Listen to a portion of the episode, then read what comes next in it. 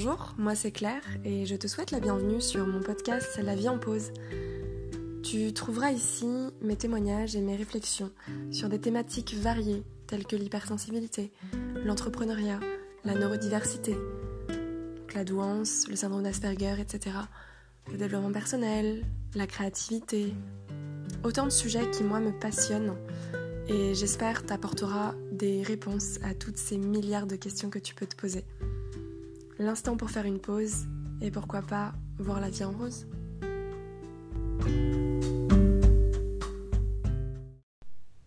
Hello tout le monde, eh bien me revoilà.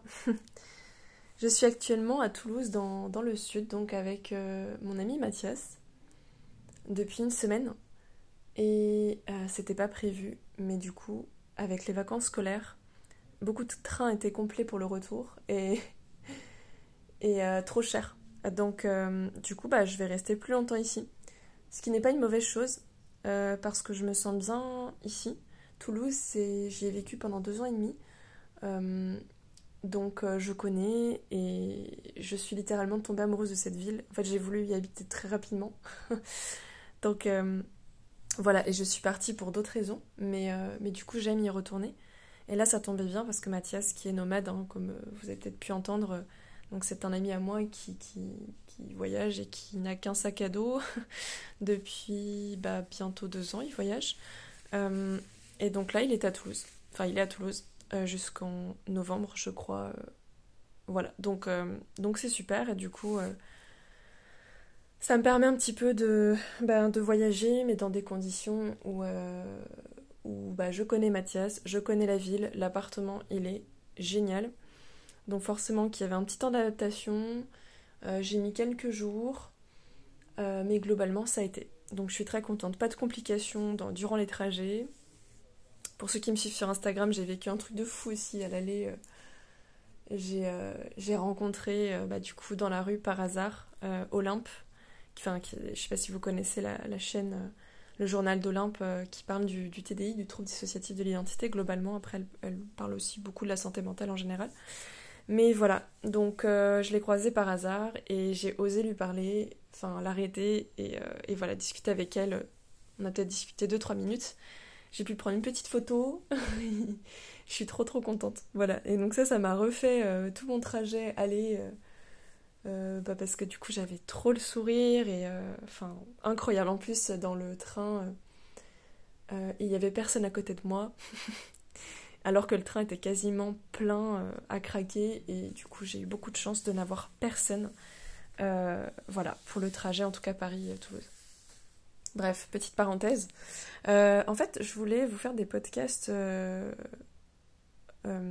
comme une petite série de en fait sur trois thèmes mais qui je trouve forme une suite, forme une petite série. Voilà. Donc je sais pas du tout combien de temps ils vont durer ces podcasts. Je pense une heure comme d'hab, honnêtement, parce que vu ce que j'ai raconté. Mais c'est possible que ce soit des formats plus courts. Je sais pas trop. J'ai pris des notes pour, euh, bah, pas pour une fois, parce que maintenant j'en prends quelques fois. Mais, euh, mais ça va m'aider, je pense. Donc euh, en fait, le premier, ça va être sur la scolarité la scolarité quand euh, ben, on, est une personne autiste euh, qui s'ignore parce que ben, du coup euh, là je vais surtout parler de mon parcours, de certaines réflexions, de choses que j'ai pu entendre aussi, ou de témoignages que j'ai lus, etc. Mais comment dire Qu'est-ce que je voulais dire? Attendez. oui c'est ça, de des personnes autistes qui s'ignorent parce que ben, du coup les personnes autistes Enfin, il y en a beaucoup là qui, sont diagnostiqués tardivement. Donc, euh, bah, du coup, quand on sait pas, euh, quand on le sait pas, euh, ben voilà, ça peut générer quelques quelques difficultés et enfin bref, vous allez comprendre. Ensuite, ben, en deuxième partie, je voudrais vous parler du coup plus du, de la vie professionnelle. en fait, et la, et la troisième partie, ce serait sur l'entrepreneuriat. Parce que du coup, j'ai divisé. Enfin, l'entrepreneuriat, je l'ai mis à part parce que là, ce que je vais vous parler dans la partie de, euh, professionnelle, ça va beaucoup être de mon parcours. Enfin, je vais prendre des exemples par rapport à mon parcours. Euh, mais du coup, mon parcours salarié. Euh, voilà, j'ai pas eu d'autres modèles que ça. Je réfléchis, mais. Je crois pas. J'ai toujours été salariée, je crois. Stagiaire. J'étais stagiaire. Et euh, est-ce que j'ai fait de l'apprentissage? Non. je réfléchis parce qu'il y a plein de modalités au final. Enfin bref. Mais bon, on va euh, voilà, grossir ça comme ça. En gros, ma scolarité, globalement, parce que bon, si je rentre en détail, ça va durer une plombe, et le professionnel, puis ensuite l'entrepreneuriat. Donc ça fera voilà, ça fera trois podcasts et je pense que ça peut être assez intéressant. Enfin, je vous avais demandé sur Instagram si ça vous intéressait. A priori, oui. Euh, et puis c'est quand même, euh, j'ai envie de dire, ben, quelque chose que tout le monde euh, vit, ne serait-ce que l'école. Et du coup, ben, enfin voilà quoi, les, études, tout ça. bah, le travail et tout ça, donc c'est quelque chose qui quand même fait partie de notre quotidien à tous. Donc euh, je pense que c'est intéressant. Alors je bug un peu au niveau, j'ai l'impression, de la parole parce qu'en fait, je suis pas habituée à faire des podcasts ici, du coup ça me perturbe un petit peu. Euh, donc si je suis parais pas très naturelle, enfin comme avant, enfin comme d'autres podcasts, c'est absolument normal.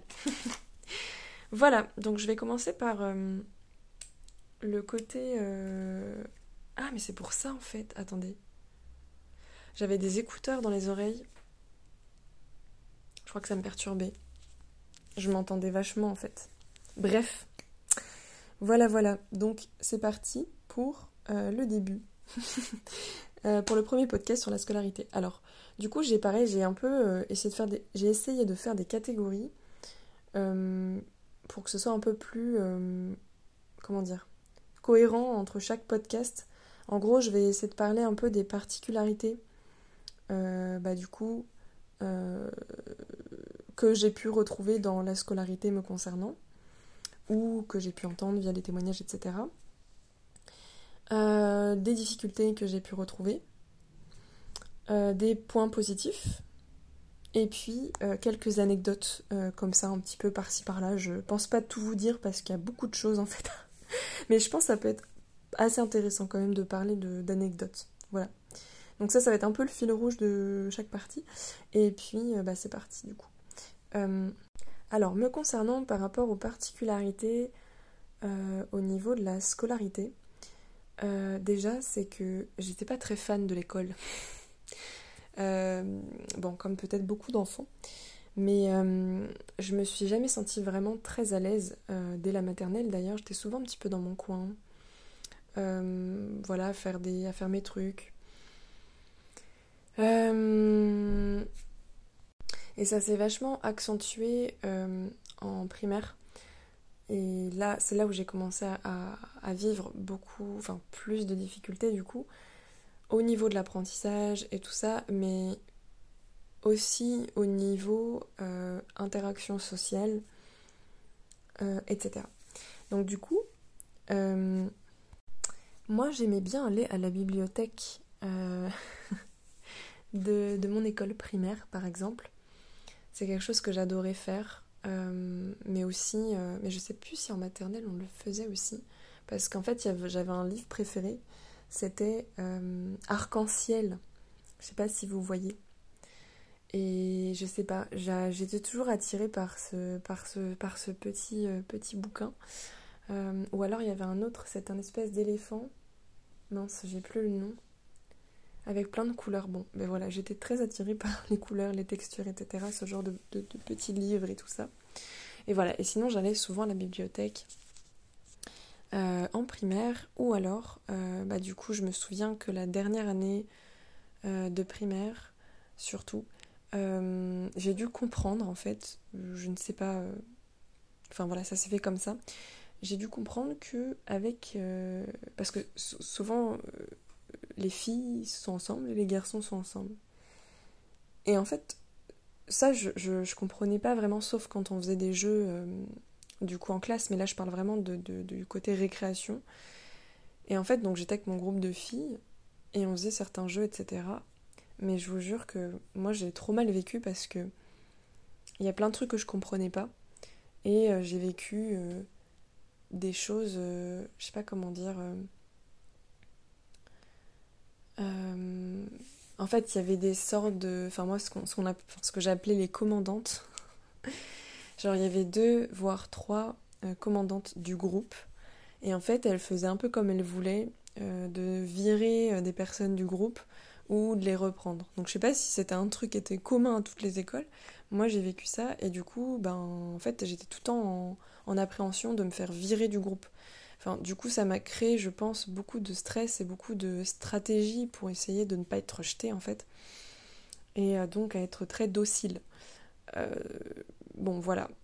Il y avait ça, il y avait eu, et du coup, il y a des moments où je me faisais virer. C'était des gros traumatismes en mode. Euh, on me faisait ce qu'ils appelaient la. oh mon dieu. La mort des guilis. C'est mignon comme ça, dit, comme ça. Oh, c'est chou, c'est des trucs d'enfant. Non, mais c'était horrible. En fait, on m'attachait, enfin, toutes euh, les, copines, copines entre guillemets, hein, du coup, euh, me mettaient sur un banc et, euh, et en fait me tenaient de force et me faisaient des guilis. Donc, je sais pas si vous imaginez pour une personne autiste en plus, je le savais pas à l'époque, mais c'était un traumatisme vraiment. Ce qui fait qu'aujourd'hui, en plus d'ailleurs, si on commence un petit peu à me taquiner ou à, à, me faire des guilis, des trucs comme ça là, bah, je, me mets, je me à faire des crises, mais je pense que c'est lié beaucoup à ça. Bref, donc il y avait ça, il y avait aussi euh, il y avait un espèce de préau en fait euh, dans notre école primaire et, euh, et je me souviens que ils appelaient ça, il y a toujours des noms ces trucs, ils appelaient ça la ronde des loups ou je sais pas quoi. Et en gros, bah, toutes les filles, toujours les mêmes, se mettaient autour de moi et m'encerclaient en fait et moi je me retrouvais au milieu donc avec tous les regards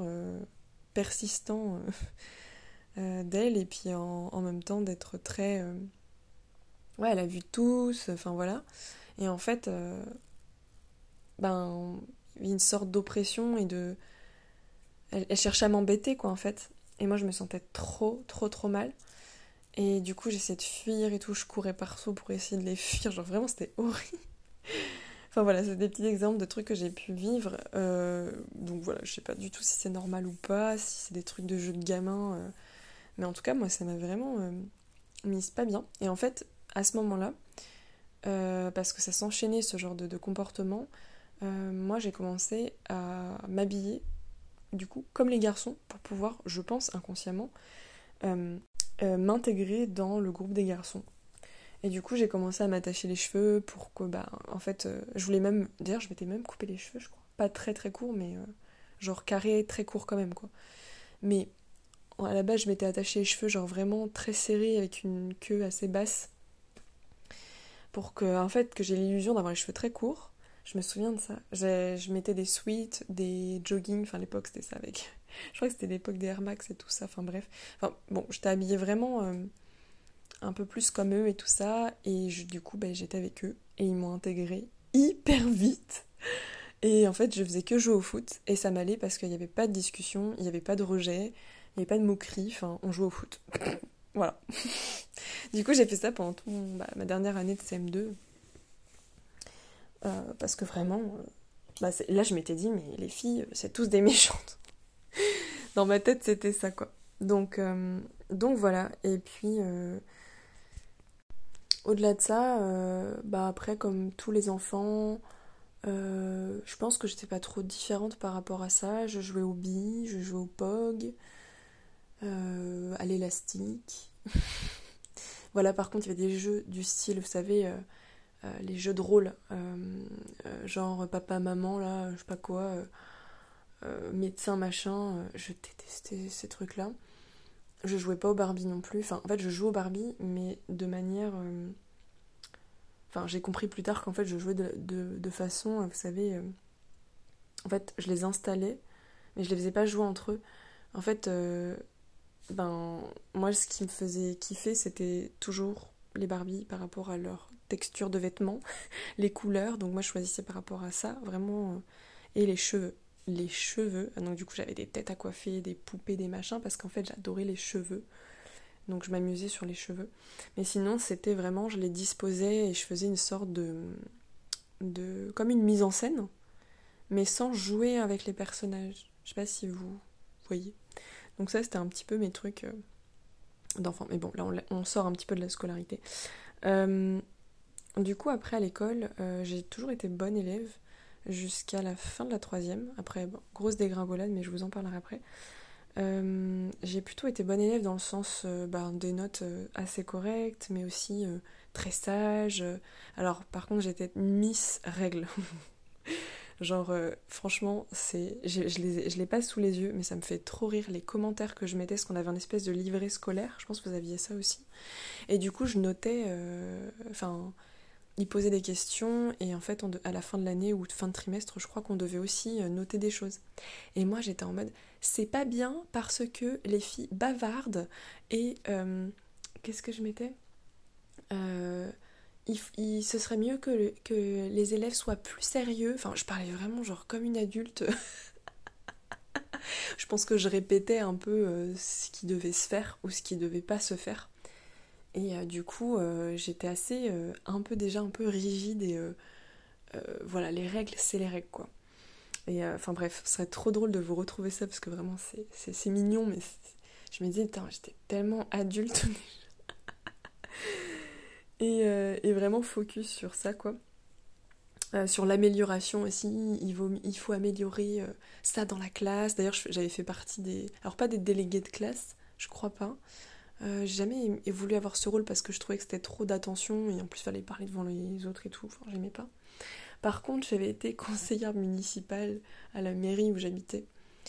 Euh, donc euh, du coup, j'étais déjà avec des adultes en primaire. voilà, on était deux ou trois, je crois, de l'école primaire à être élus chaque année. Et du coup, j'y allais, j'ai dû faire ça quelques années pour améliorer la ville et tout. J'étais engagée, quoi. En bref, ça me fait marrer. Voilà, voilà. Euh, qu'est-ce qu'il y a comme petite particularité? Ben alors du coup, euh, on sort un peu de la scolarité aussi, mais ça va quand même avec, euh, voyez, les anniversaires et tout ça. Mon Dieu, alors je j'ai aucune mémoire, enfin j'ai aucun souvenir, pardon, d'avoir fait un anniversaire chez moi, d'avoir invité des, enfants chez moi. par contre, j'ai été invitée, et j'ai des photos d'ailleurs d'anniversaire, ça me fait rire, parce que genre j'étais l'une des seules pas déguisée et qui faisait la gueule, des trucs comme ça. Jamais trop aimé les anniversaires parce que du coup, ben, trop de bruit. Euh, j'ai détesté le truc là, l'espèce de chapeau avec le, fil. Vous voyez. Enfin bref. donc c'était pas trop mon truc, les anniversaires. C'est, ça, a toujours, ça a toujours été un petit peu comme ça. Ça l'est toujours du coup actuellement. Enfin voilà souvent en fait je me rends compte que ce qu'on fait étant petit euh, ben, ça change pas beaucoup en fait à l'état adulte hein. et c'est assez représentatif finalement. C'est pour ça je pense que c'est dans le diagnostic on pose aussi beaucoup de questions par rapport à la façon dont on se comportait et tout ça. Parce que c'est vrai que la façon dont je jouais ou la façon euh, dont j'étais avec les autres euh, j'avais vraiment beaucoup de mal en groupe. Souvent j'avais un binôme en fait. Enfin je vais vous expliquer après au collège lycée mais c'était pareil c'était vraiment. Euh, j'ai toujours eu un, binôme. Et finalement, c'était pour moi une personne tampon, ce qu'on appelle une personne tampon. C'est ce que ma, psy me demandait. Euh, euh, et, du coup, on avait mis ce terme, et c'était vraiment ça, en fait. Enfin, qui faisait le pont entre moi et le groupe, en fait. Donc, toujours une sorte de personne référence, quoi. Et ça, j'ai toujours, toujours, toujours, toujours eu ça.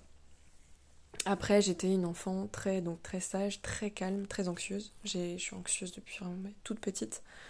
Euh, j'ai des troubles digestifs depuis toute petite et je pense que j'étais déjà stressée, euh, genre étant bébé, quoi. non, mais voilà. Euh, j'ai... Donc, ouais, j'étais comme ça. j'étais très collée à ma, à ma mère, toujours à être derrière elle. c'est elle qui devait faire tous les trucs, genre par exemple quand j'avais des rendez-vous Je, je, dévie un petit peu du sujet, mais quand j'avais des rendez-vous chez le médecin, chez le dentiste, des trucs comme ça, mais jusqu'à très tard, hein, jusqu'à bah en fait euh, que je sois partie de la maison, donc je sais pas, jusqu'à même plus de la vingtaine en fait, ma mère m'a accompagnée, je m'en rends compte. Bon, sur certains rendez-vous médicaux, euh, vraiment parce que euh, toute seule, c'était pas possible si c'était pas ma mère, c'était euh, mon copain de l'époque. Euh, enfin voilà, j'ai toujours été accompagnée en fait euh, dans ce genre de truc. Maintenant ça va un peu mieux, j'y arrive depuis quelques années, j'arrive toute seule. Mais voilà, c'est des trucs qui me foutaient toujours vraiment les boules. Et à partir du. Ah oui, sinon, oui, c'est ça que je voulais vous dire aussi. Tac, tac, tac, tac, tac. Ça, je l'ai dit. Oui, après c'était la cantine. Mon Dieu. Mais en fait, une fois que j'étais dans la classe et dans la cantine, franchement, je le vivais super mal. Je l'ai forcément, je l'ai conscientisé que lycée, je pense. Euh, enfin, quoique. J'étais vraiment très très mal et ça s'est, en fait, ça s'est dégradé euh, vers la fin de la primaire jusqu'après bah, tout le collège, tout le lycée, euh, bah, jusqu'à arriver à la phobie scolaire. Enfin, je vous expliquerai un petit peu les cours par correspondance et tout ça, que j'avais fait la demande, enfin bref. Et puis j'ai commencé à avoir du coup à faire une thérapie à mes 15 ans. Mais je vous, je vous expliquerai. Et donc voilà, du coup, euh, du coup ça s'est dégringolé parce que euh, ça a dégringolé parce que euh, de plus en plus d'anxiété. je supportais pas être en fait entourée de gens. bah, anxiété sociale, plus, plus, plus, plus quoi. et donc du coup, la cantine, c'était un calvaire, clairement. Parce qu'en plus, bon, il y a tout l'aspect de la nourriture, etc. Mais au-delà de ça, c'était le, moi, ce qui me gênait le plus, c'était d'être bah, entouré de gens et le bruit. Euh, enfin, vraiment, c'était manger en face de quelqu'un, euh, être en groupe. Enfin, c'est. Oh, bref. C'est toujours le cas. Hein. Je supporte pas manger avec des gens. Et quand je mange avec euh, des personnes, parce que ça arrive encore aujourd'hui quand même, mais bah là par exemple avec Mathias, bah, en fait, je me mets toujours sur le côté euh, ça peut-être faire rire certains parce que je pense que vous peut-être vous le faites aussi. Euh, voilà, je me mets sur le côté, euh, pas en face. Je n'aime pas ça du tout. Après, il y a des repas de famille aujourd'hui où je suis encore obligée d'être en face et où du coup on est nombreux. Bah, c'est des moments où je prends sur moi de, de fou parce que j'aime pas du tout ça quoi. Je suis pas du tout à l'aise. Donc voilà. Et sinon, après, au niveau des notes, euh, bah, comme je vous ai dit, j'étais plutôt bonne élève en, général. J'étais c'était plutôt c'était assez homogène, j'ai l'impression. Euh, je réfléchis. J'avais plus de difficultés dans les matières littéraires. Euh, tout ce qui enfin, j'étais plus scientifique dans ma façon de d'être, mais enfin d'être, ouais, et de réfléchir et tout ça. Mais euh, et encore que, en fait, j'étais plus attirée par les sciences, euh, bah, comme aujourd'hui en fait au final. Mais tout ce qui était français, euh, histoire, géo, ouais, je crois que c'est tout. Ben, j'aimais pas. j'aimais pas pourquoi? Parce qu'il y avait beaucoup d'oraux. Et donc évidemment, en tant qu'anxieux social, mais vraiment c'était très fort pendant ma scolarité, c'était devenu une phobie sociale, hein, clairement.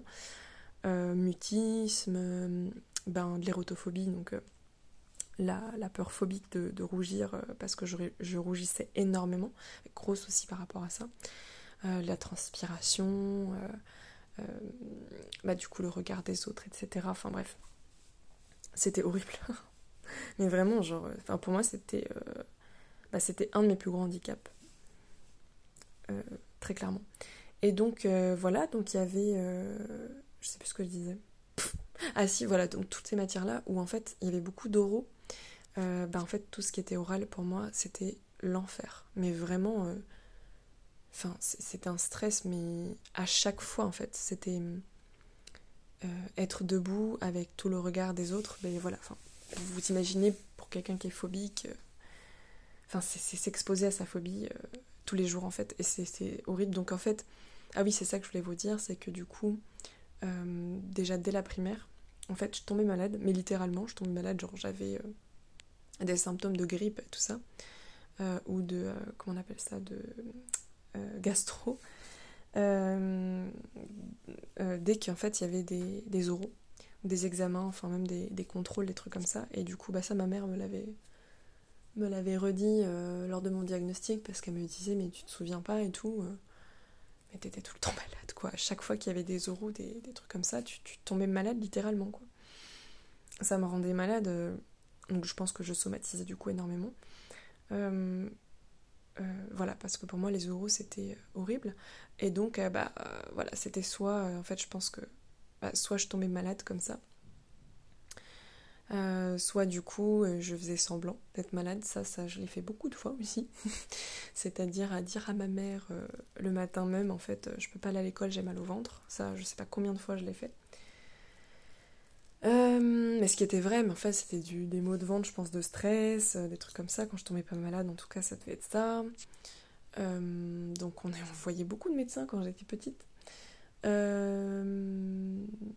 Et il y avait aussi, qu'est-ce que je voulais vous dire par rapport à ça euh, Et mes autres stratégies euh, plus tard, du coup, bah, en fait, euh, quand j'étais au lycée, ça a été de sécher les cours.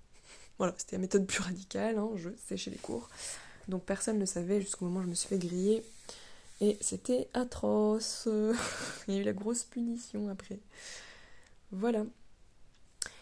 donc au-delà de ça, euh, pourquoi est-ce que ces matières-là, j'avais plus de mal euh, Enfin, finalement, c'était quand même assez global parce que c'était sur la compréhension des consignes orales et écrites. Euh, alors, surtout orales, mais écrites aussi, en fait. dans la compréhension, parce qu'en fait, je mettais beaucoup de temps, et parfois je comprenais pas, à comprendre les, les, consignes. Je pense parce que c'était pas assez précis pour moi, parce que c'était pas assez, assez clair, en fait. Euh, que parfois il peut y avoir des, vous savez, des, des implicites euh, ou des choses qui peuvent vouloir dire plusieurs choses et mon cerveau, moi, il a, bah, il a, il a ouvert plein d'onglets et ça y est quoi. Donc, euh, du coup, il sait pas quoi choisir en fait comme option. Et c'est là où c'était problématique vraiment pour moi parce que bah, il y a des moments où j'avais des contrôles euh, donc, soit je devais lever la main, donc vous imaginez le stress que c'était pour lever la main euh, devant tout le monde. Euh, donc en général, ce que je faisais, c'est que j'attendais en fait à la fin, genre bon bah si vous avez des questions, à la fin vous, vous bref, vous, me demanderez. En fait, moi j'attendais que le prof vienne pas très loin de moi pour lui dire monsieur et de vraiment être discrète pour lui poser ma question. Ou alors je demandais à la personne à côté, hein, tout simplement, qu'elle m'explique quoi. Mais il y a plein de moments, du coup, bah, dans, j'allais dire dans ma carrière, dans ma scolarité, où euh, j'ai fait du, hors-sujet, euh, où j'ai rempli, j'ai donné copie blanche, quoi. Parce que je ne savais pas. Donc ça, c'était très chiant.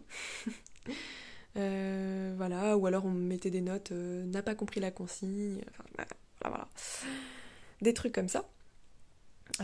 et c'était d'ailleurs chiant parce que des fois on me disait aussi ne respecte pas, je sais plus quoi, les consignes, ne respectent pas les règles ou je sais pas quoi. Et moi j'étais trop mal parce que ben, ben je voulais respecter les consignes mais je les comprenais pas en fait. Donc il y avait ça. Euh, et sinon, ben après c'était... Euh, euh, alors attendez, que je me perde pas. Ouais, en fait c'est ça. À partir du collège, ouais, ça commence à être vraiment très compliqué. En fait, j'ai commencé à être mutique à partir de, la quatrième à peu près. Euh, et j'avais mon binôme, hein, j'avais euh, ma meilleure amie du coup, avec qui j'étais tout le temps. Et, euh, et, voilà, et du coup je passais mon temps avec elle, mais genre vraiment tout mon temps avec elle quoi. Il fallait surtout pas que. Enfin, fallait que je la retrouve à chaque récré, c'était J'étais. Euh, ouais, enfin, je, voilà. J'ai. Bah, du, coup, aussi, comme beaucoup, je pense, euh, neuroatypiques en général, ou en tout cas de gens qui sortent un peu de la norme, ou qui ont un peu des particularités physiques ou finalement psychiques, euh, enfin, psychologiques, des choses comme ça.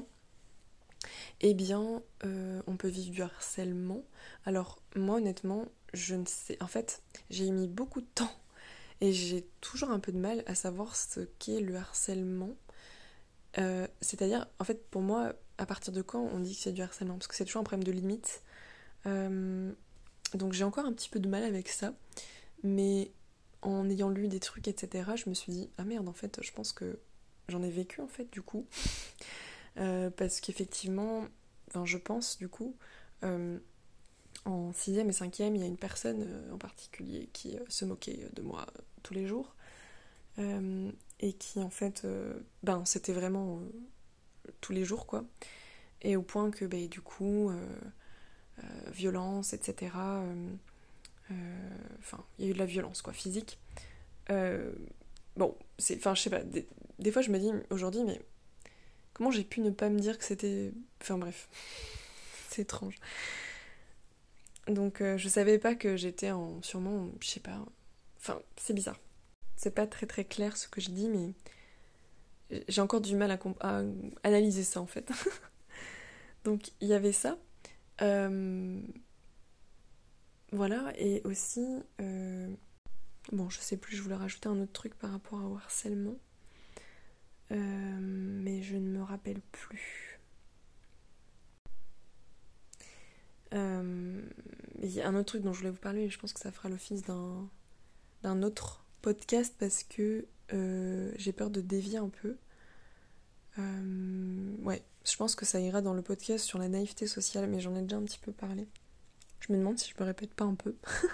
Donc désolé pour ceux qui, bah, pour qui je répète et que du coup vous avez peut-être déjà entendu tout cela. Voilà, ensuite, euh, voilà, donc à partir de 4ème, 3ème, je commençais quand même à avoir des variations au niveau des notes. C'est-à-dire que par moment, bah, comme je vous ai dit, je rendais copie blanche, je venais pas en cours, j'étais malade, donc je, loupais quand même pas mal de choses. Euh, en plus, j'étais dispensée, moi, de sport. Euh, enfin bref, il y a plein de trucs comme ça où j'étais moins à l'école hein, quand même, mais c'était déjà, déjà trop pour moi. donc dispensée de sport il y a un autre handicap, mais pareil, je vais pas en parler là parce que j'en ai déjà parlé sur YouTube si vous voulez aller voir le syndrome Wolf-Parkinson-White. Donc c'est une malformation cardiaque, mais je n'en parlerai pas là parce que sinon ça va durer trop longtemps. Et donc voilà, donc j'ai commencé, je pense, ouais, à, faire une, phobie scolaire en fait. À partir de ce moment-là, ça commençait à devenir très compliqué. Puis arrivé au lycée, euh, bah, en fait ma première année de lycée, donc j'ai fait une seconde générale dans un lycée public euh, et euh, bah, je suis passée, je crois, de 15 de moyenne à 7 de moyenne au lycée. Euh, je faisais n'importe quoi en fait. Enfin là, clairement, en fait, j'avais commencé à. C'est vrai qu'il y a ça aussi à dire. J'avais commencé à, à, fumer, à boire et tout ça assez jeune quand même. J'ai commencé à boire en cinquième. peut paraître un peu c'est vrai que moi ça me paraît un peu bizarre maintenant que j'ai des neveux, dont un qui, qui est en quatrième, donc euh, ouais, c'est comme si. Ah ouais, ça fait jeune quoi. Mais bon, je sais pas trop. Euh. En tout cas, voilà ce qui s'était passé à ce moment-là. Et j'ai commencé à fumer euh, la cigarette et le cannabis en, quatrième. Que je n'ai pas arrêté après pendant de nombreuses années du coup. Et bah, arrivé au lycée, c'était, ça y est, c'était beaucoup plus de liberté. j'étais en plus dans un lycée qui était en centre-ville. Voilà, et du coup, clairement, j'ai fait des nouvelles rencontres au lycée. Toujours un binôme. J'avais toujours une, une personne référente, qui n'était plus ma meilleure amie parce qu'elle était, elle a dû déménager. Mais c'était une autre personne qui était dans ma classe. Et du coup, je l'ai gardée pendant toutes ces années. Enfin, je l'ai gardé, ça fait un peu bizarre de dire comme ça, genre comme une possession, mais enfin voilà, en tout cas, ça me ça m'aidait moi à être euh, un peu plus dans les interactions. Mais sinon, j'ai beaucoup compensé euh, mon mal-être social euh, avec, ben, du coup, l'alcool et les drogues, et je sortais beaucoup. je faisais beaucoup de fugues aussi. j'ai un peu, peu l'ado rebelle, quoi, mais j'étais très discrète, hein, j'étais pas rebelle dans le comportement, mais bah, je, je, je ouais pour le coup, moi qui voulais respecter les règles, je le faisais pas vraiment. Euh, je pense qu'il y avait euh, la règle de l'autodestruction, ce qu'on appelle, enfin ce que je nomme, et celle-là, je la respectais bien. Bon, c'est un peu une, un peu de l'ironie, mais euh, voilà. Et donc, ensuite, ensuite, j'ai pas envie. En fait, j'ai l'impression de vous démoraliser. Je vais vous démoraliser en fait. et après, j'ai passé sur des trucs positifs quand même. mais mais voilà, peut-être ça vous. Va peut-être vous parler aussi. Euh, bah voilà, j'étais partie sur un peu les particularités, les difficultés rencontrées. Euh, et j'ai commencé donc voilà au lycée être plus euh, dans un peu à me libérer un peu plus et du coup je bavardais énormément je respectais pas rien du tout à l'école là je vous parle de la première année de lycée et euh, qu'est-ce qu'il y avait aussi? Oui, voilà. Et en fait, après, du coup, bah, forcément, j'ai une moyenne euh, nulle. Donc, euh, et à ce moment-là, déjà en troisième, je savais ce que je voulais faire plus tard, mais même déjà même avant, mais au moment de décider pour son orientation, ben, je savais déjà. Et je voulais être photographe en fait. truc qui n'a pas changé en fait. sauf que du coup, ben, voilà, c'est là où j'avais visité une école. et du coup, mes parents n'ont pas voulu. ils voulaient que je fasse des études longues.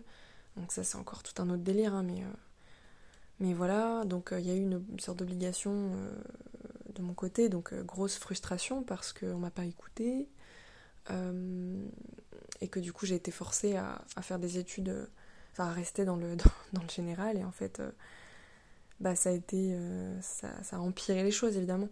Donc ben, arrivé voilà cette première année de lycée, vu que j'ai complètement foiré, bah moi je pense, enfin je me suis dit bah c'est bon je suis faite pour aller dans une école d'art technique ou voilà, euh, comme ma sœur, etc. Et en fait, pas du tout.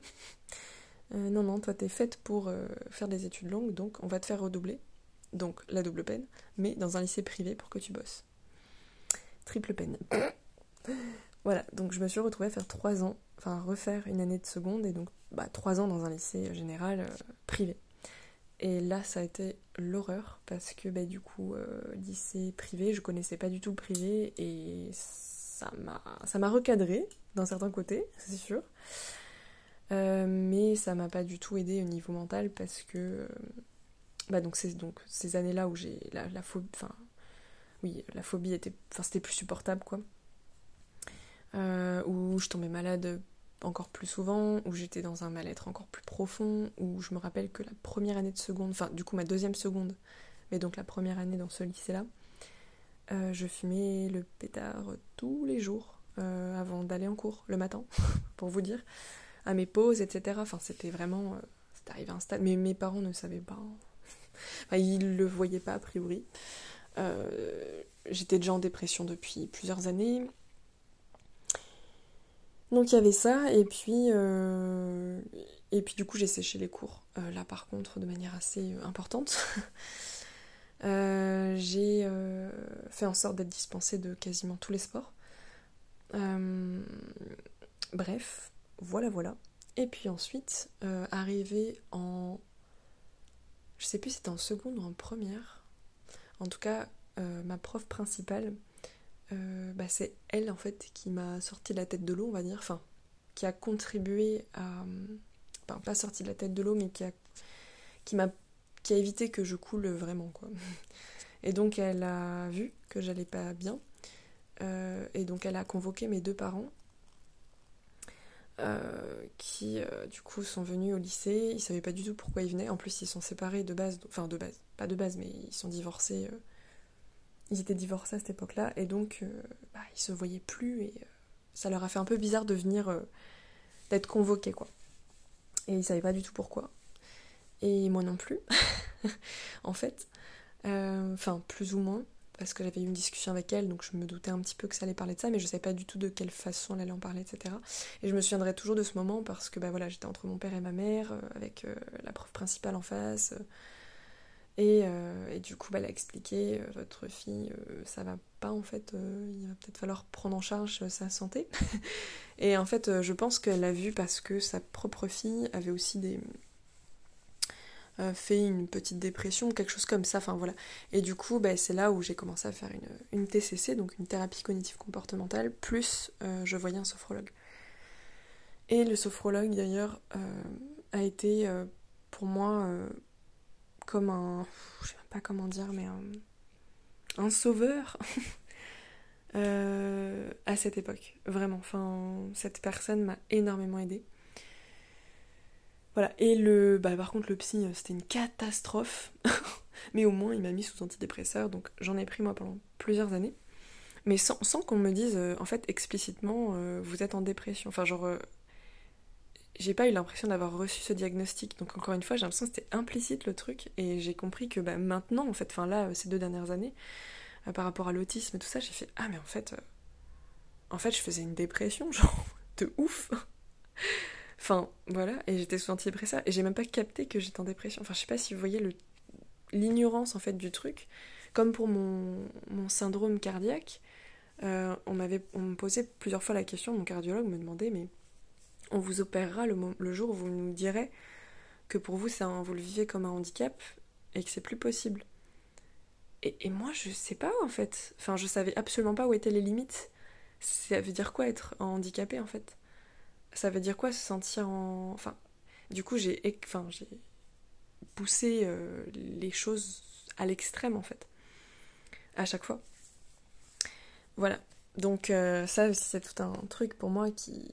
Grosse problématique à ce niveau-là parce qu'il n'y a pas du tout d'aide et de prévention. Enfin, en tout cas, à mon époque, ça se faisait pas, quoi. Je sais pas comment c'est aujourd'hui, hein, mais. Euh, voilà, voilà. Euh, et sinon, par rapport aux difficultés scolaires, ben, clairement, pour moi, euh, en fait, je pense que j'avais une grosse perte de sens. Ça avait pas de sens pour moi. sauf le fait, parfois, il y avait peut-être des matières ou des, parfois des chapitres précis ou des trucs précis qui allaient m'intéresser. Je pense à l'illusion d'optique, c'est pour ça. Euh, enfin, à l'optique. vision d'optique. À l'optique. Ça, j'aimais bien. Euh, ou la microbiologie, ou des trucs comme ça. Mais en fait, il y a très très très peu de cours qui m'ont intéressé. L'italien, je me souviens que l'italien, euh, j'ai pris, pour vous dire à, quel, à quel point je marchais par intérêt. Je détestais l'école, mais je me suis rajouté une LV3, donc une option en fait facultative, de cours d'italien. Donc, au final, le problème venait aussi beaucoup de euh, l'intérêt que j'avais pour quelque chose. Et bah, quand quelque chose ne m'intéressait pas euh, ou que je ne comprenais pas le sens de, ce, ça et de ce à quoi ça allait me servir, certainement, bah, en fait, c'était vraiment vécu comme, euh, comme une contrainte, comme une corvée, quoi, en fait. Comme aujourd'hui la vaisselle. et voilà, il y avait aussi bah, les contraintes horaires. Moi, je suis quelqu'un qui dort beaucoup. Euh, ou qui pouvaient faire des insomnies liées au stress, à l'anxiété, tout ça. Donc euh, les horaires pour moi, enfin au-delà de la fatigue, mais les horaires pour moi ça a toujours été compliqué. Il y avait aussi euh, bah, du coup les bruits, la sonnerie, bah, je vous ai parlé de la cantine, du self, etc. et puis bah tous ces. des fois les, les, trucs en groupe, les oraux, enfin voilà, tout ça c'était vraiment horrible. Donc, euh, donc voilà. Euh, et sinon. Hmm, tac, tac, tac. Et les trucs euh, positifs. et après, je finirai sur quelques petites anecdotes. Les trucs positifs, c'est que ça m'a quand même permis ben, d'apprendre, de développer certaines compétences, d'apprendre des choses. L'école, ça sert quand même à ça. Donc, bah, voilà. je vais pas trop dire choses en plus. Même si pour moi, même le, gros problème aussi dans l'école, ben, c'est du coup au niveau de l'apprentissage. Euh, la façon dont on va mémoriser les choses, dont on va apprendre les choses, dont on va comprendre les choses. Pour moi, c'est pas du tout adapté pour euh, des profils comme nous, des profils aussi TDAH, 10, euh, au potentiel, etc. Enfin, c'est un vrai délire, hein, franchement. J'ai l'impression que. Enfin, je, je sais pas, je comprends pas pourquoi tout ça, ça, ça ne change pas. Euh, ça ne change pas assez vite à, mon sens. Mais bon, je comprends que c'est un peu compliqué, quoi. Enfin bref, on va pas faire de politique ici, parce que je déteste ce sujet, donc je vais arrêter ça tout de suite. Euh, après, ça aussi, ça m'a permis.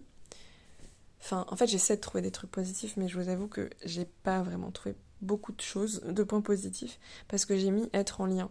Parce que quand même l'école, ça m'a permis de maintenir euh, le lien social au final, euh, malgré tout. Parce que je pense que sinon, m'écoutant moi, bah, du coup, je me serais isolée, bah, justement.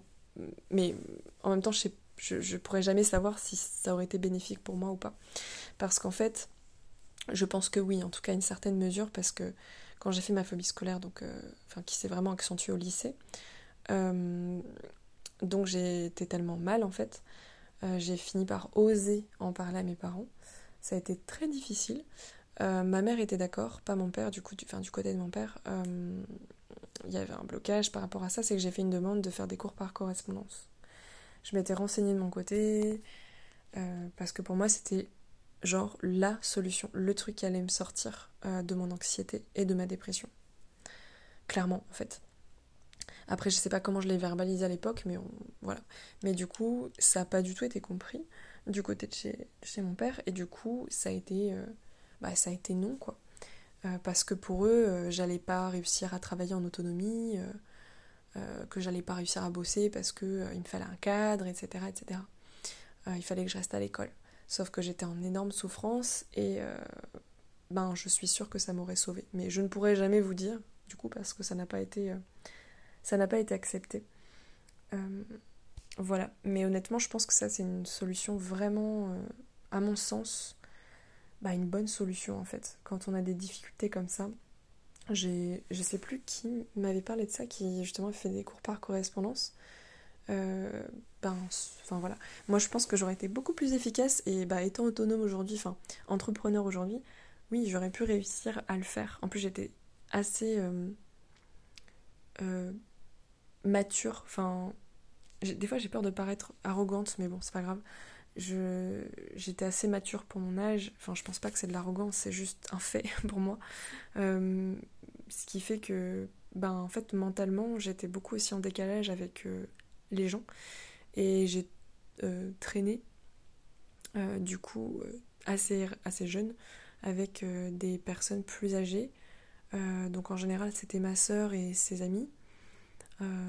Qui était plus âgé Et après, à partir de 18 ans, bah, je sortais avec des, des garçons qui avaient euh, en moyenne 10 ou 15 ans de plus. quoi. Voilà, donc en fait, c'est ça. En fait, j'avais une espèce de. de décalage au niveau.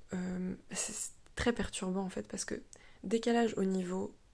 je sais pas comment dire, de, la réflexion, enfin de la conscience, on va dire, des choses, de, de j'avais une certaine lucidité sur les choses, et de compréhension sur les autres, sur le monde et tout.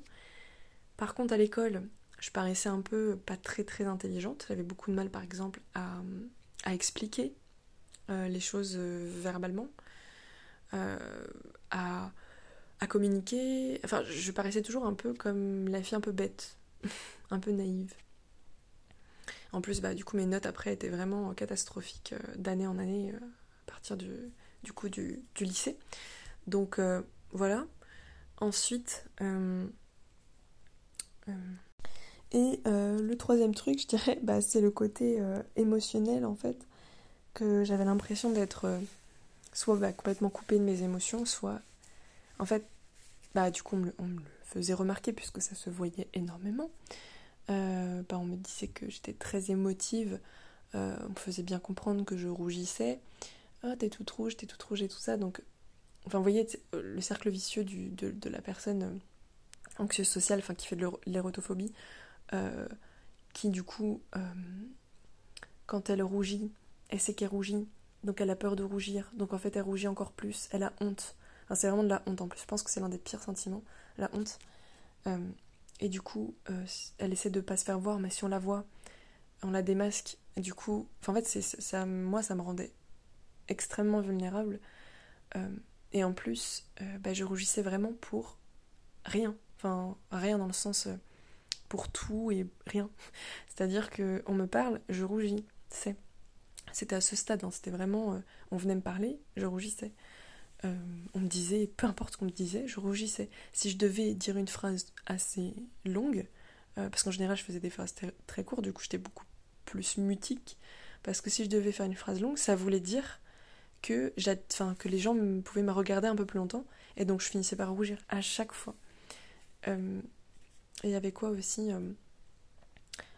Oui, et du coup on pouvait penser des fois que je mentais.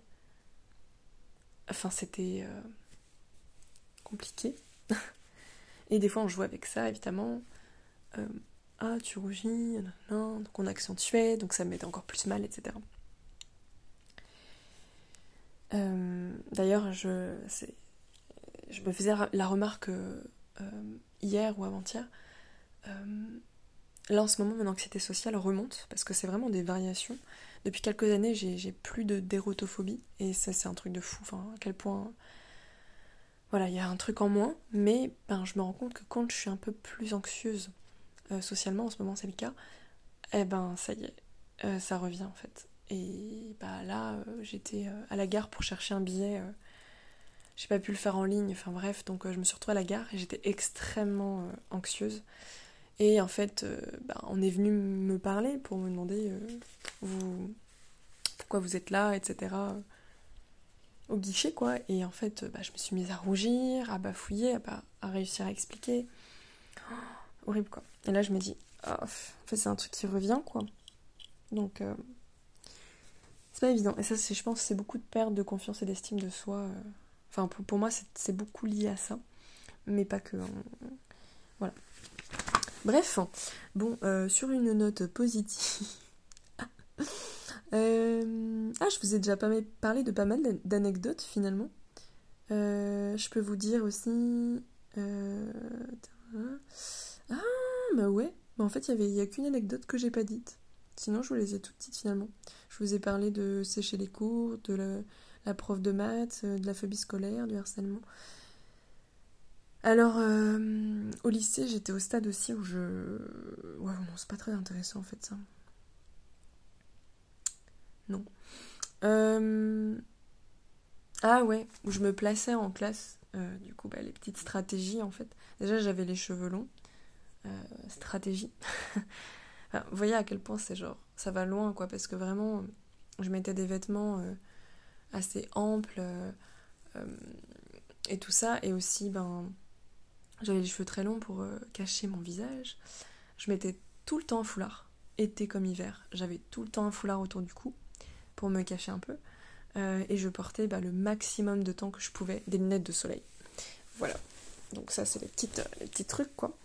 Et puis, et puis, et puis du coup, en classe, je me plaçais, enfin, j'essayais quand je pouvais en tout cas.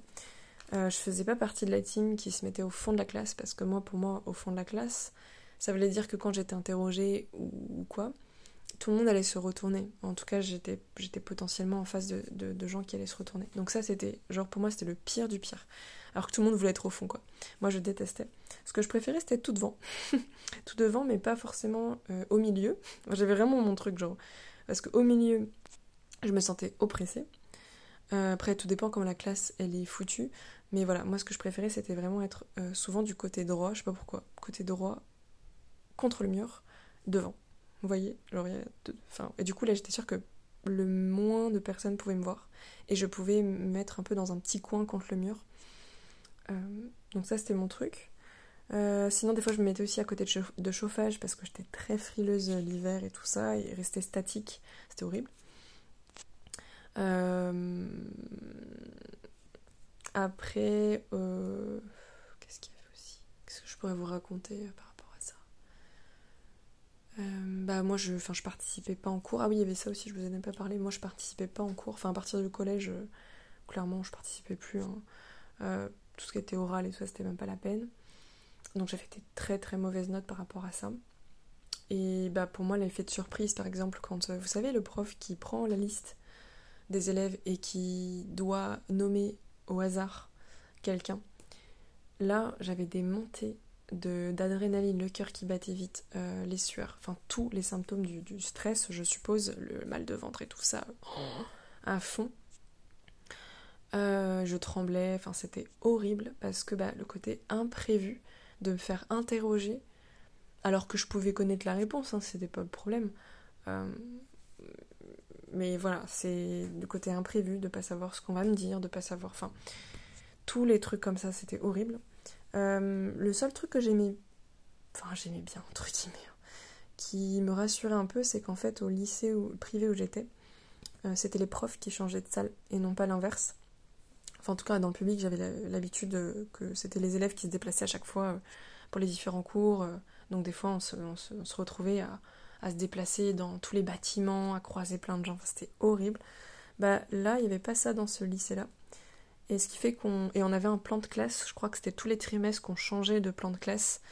Euh, mais moi, j'aimais pas du tout le changement. Et du coup, bah là, le fait d'avoir un plan de classe pour au moins chaque trimestre, bah je savais où j'étais euh, assise. Euh, voilà, pendant.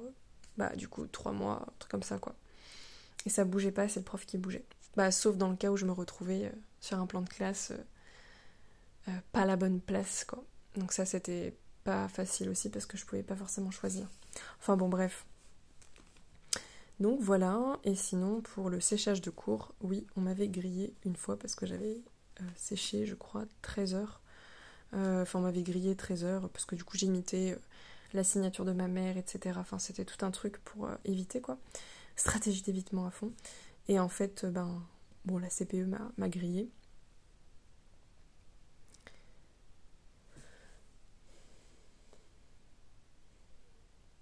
Non, heureusement qu'on arrive à la fin du podcast parce que je viens d'avoir une petite secousse au niveau du cœur et euh, donc je pense qu'il faut que j'arrête. voilà, mais du coup je termine là-dessus. Euh, ouais, donc elle a grillé et donc ben en fait c'était la, double peine. Ben je me suis fait engueuler de ouf et euh, ma mère n'était pas très contente non plus. Euh, et du coup, ils m'ont euh, rajouté des, heures de colle. En fait, ils m'ont doublé. Non, mais enfin, le truc horrible. En gros, j'ai toutes les heures que j'ai séchées, ben, ils me les ont fait rattraper en, en heures de colle. Donc, en fait, ça m'a. Pendant plusieurs semaines d'affilée, j'ai dû tous les mercredis après, mais les vendredis après, me... voilà, rester à l'école en permanence. C'était génial. Euh, voilà, je vous ai pas parlé de la fac. Euh, bah, je vais vraiment en parler brièvement du coup pour euh, clôturer. du coup, je, oui, donc moi j'ai fait des études après. Enfin, je, voulais toujours être photographe, hein, donc j'avais postulé pour ça, truc post-bac et tout ça.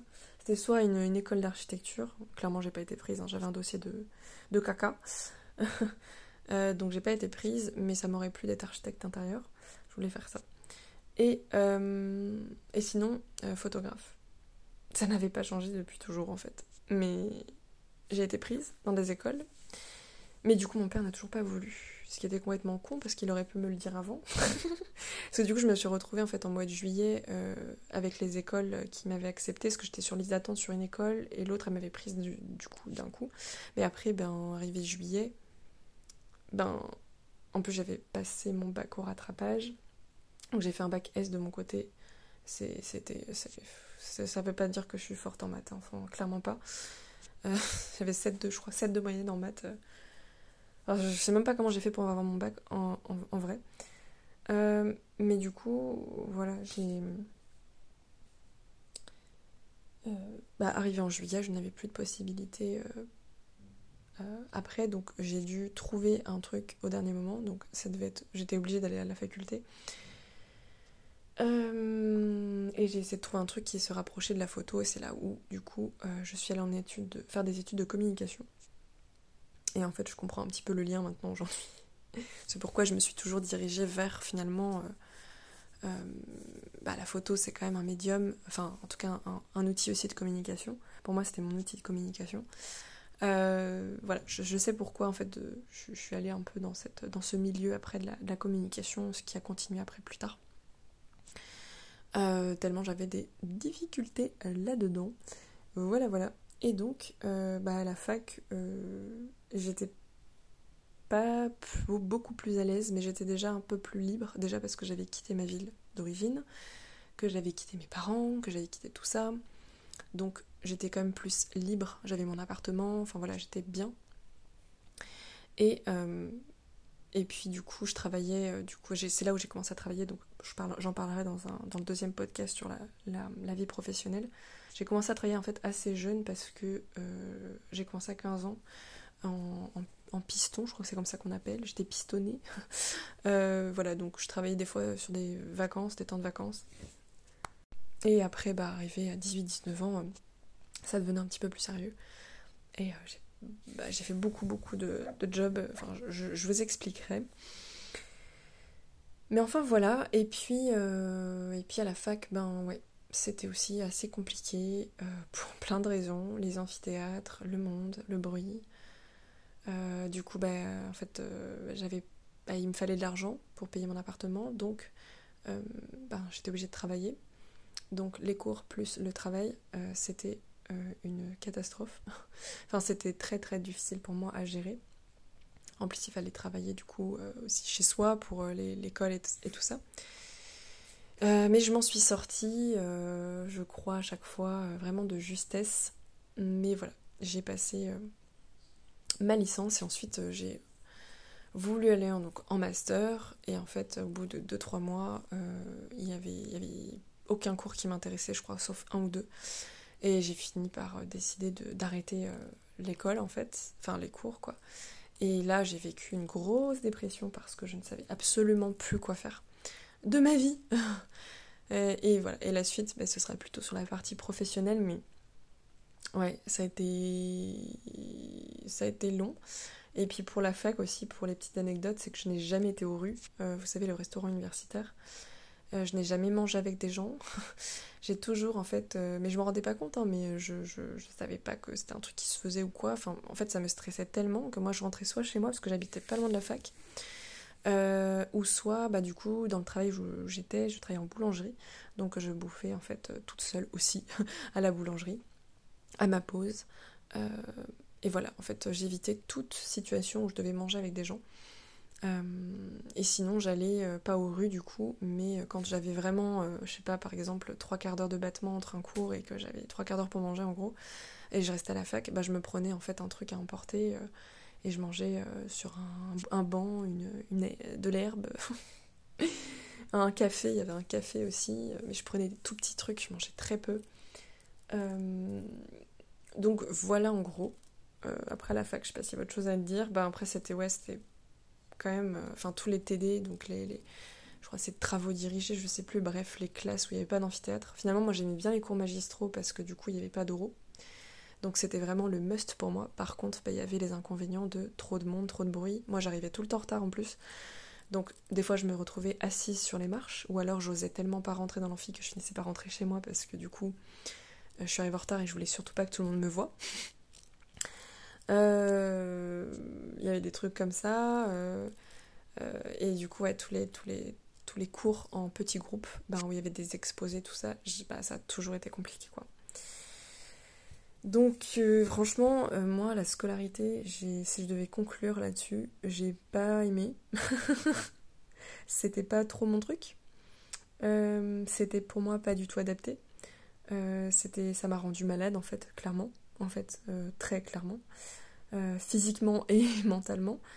Euh, voilà, pour moi, il y a, enfin, bon, y a beaucoup de choses à dire là-dessus, mais c'est pas adapté, quoi. C'est vraiment pas adapté. Donc, euh, voilà.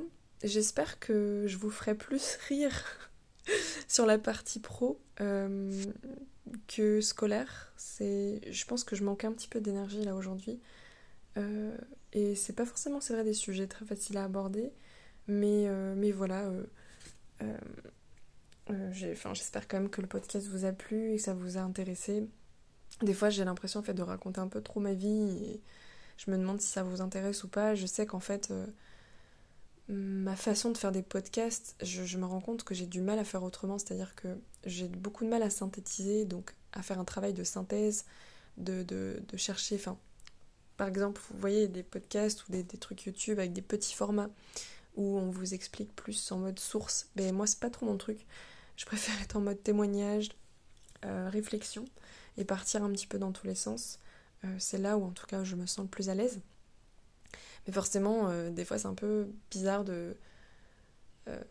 je me dis, bon, ça les intéresse peut-être pas. Et tout ça. C'est juste un autre, pour moi, un autre format. C'est un peu mode journal intime finalement.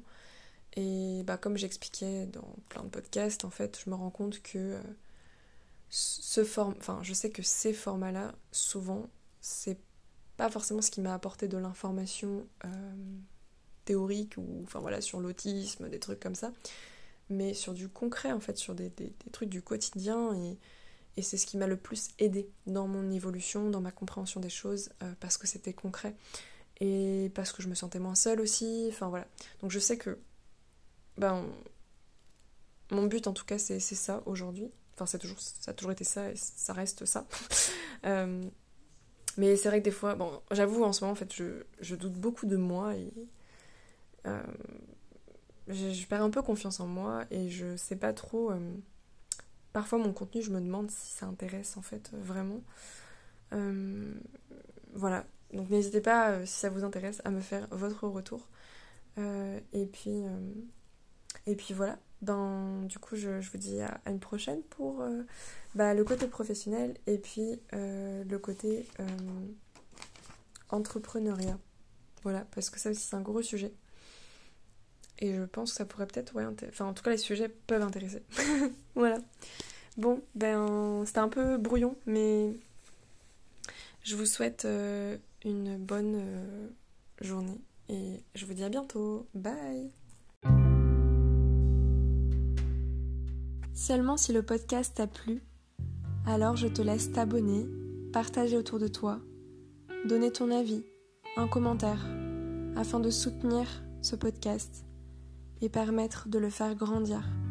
Je te remercie infiniment et je te dis à très bientôt.